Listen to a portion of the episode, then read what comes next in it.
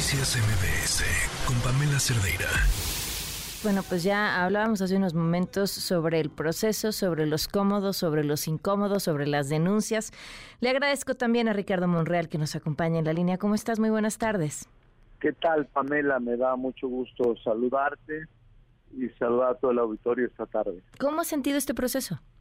Pues mira, he sentido bien, no ha faltado vicisitudes, incidentes, quejas, denuncias, pero en términos generales te diría que es normal lo que está pasando y que es parte de un proceso que es muy interesante porque finalmente lo que se disputa en el proceso interno de Morena es nada menos que la candidatura a la presidencia de la República y probablemente con muchas altas probabilidades la presidencia de la República.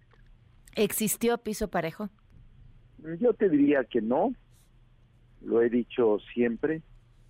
Empezó con piso disparejo, terminó con piso disparejo y ha sido por la omisión del partido que nunca fijó reglas claras, que nunca determinó equidad, igualdad, y que así inició la contienda y así terminó lamentablemente, Pamela. ¿Qué reglas les faltaron fijar? Yo te diría que las de equidad, es decir, por ejemplo, te digo una, publicidad. Eh, si todos tenían derecho a publicidad, tenían derecho a igualdad y a poder generar condiciones de eh, igualdad. Es decir, si tú tienes un espectacular, que los cinco aspirantes tengan un espectacular. Pues es que según ellos, ellos nunca los pidieron, ¿no? no, pero La mentira mejor contada en las últimas semanas. Eso nadie lo cree, Pamela. Es decir, hay 500 espectaculares míos, pero yo no sé quién los puso. eso no puede ser, es jugarle al tonto y creer que somos tontos. Claro que estaba tolerado, permitido y financiado. ¿Quién lo financió? Es muy fácil. ¿Quiénes son los dueños de los espectaculares y quién los pagó? Es muy sencillo de investigar. Pero no hay interés de hacerlo, ¿sí? Ni habrá, y creo que eso de cara a la ciudadanía es una bofetada de acuerdo, yo te diría que no hay, eh, por ejemplo, aunque yo lo denuncié, aunque el INE solicitó investigar quiénes eran los responsables del financiamiento en ese tipo de publicidad visible, porque de que existe, existe, basta con que tú salgas aquí a la salida, es una vuelta a las principales avenidas te vas a dar cuenta que hay mucha propaganda, espectaculares, bardas. Oh, bueno, en el país. No, en el país. Yo conté 1500, creo que 50 espectaculares, ya me cansé. Hace 15 días dejé de contarlos. Eh, todos de Adán Augusto, de Claudia Sheinbaum, de este, Marcelo incluso, y de Velasco. Son los que tienen las cuatro concentraciones, aunque el mayor mayor es Adán Augusto. Ahora, ¿por qué si reconoces que no empezó y no terminó con piso parejo, entonces reconocer que el procedimiento va a ser justo o, reconocer el resultado? Mira, yo creo que el partido cometió un gran error de haber omitido reglas claras, pero también el que el proceso sea inédito, que no haya en los estatutos un procedimiento similar, que no haya incluso precedentes sobre procedimientos similares, nos generan una lección.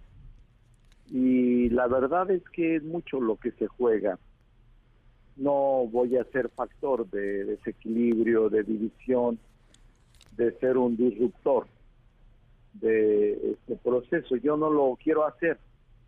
Tú sabes que la semana pasada ya el propio Marcelo Ebrard eh, hizo, una denuncia, quejas respecto de guerra sucia, recursos públicos usados para favorecer a una persona o incluso funcionarios públicos eh, acarreando y cargando eh, los dados en favor de una persona.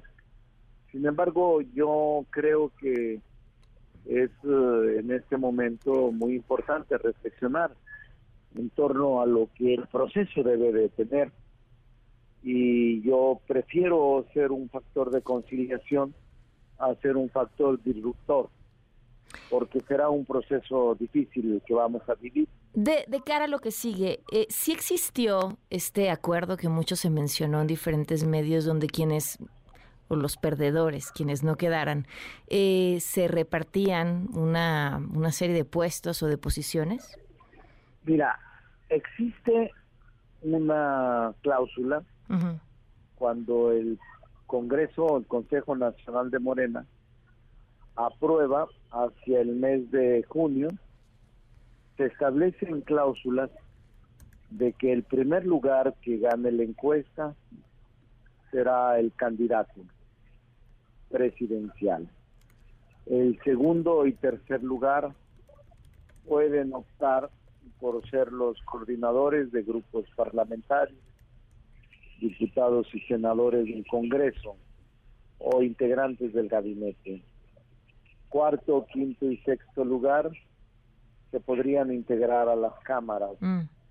o al gabinete. Sí existe eso, ¿eh? Y si es así, ¿qué quieres?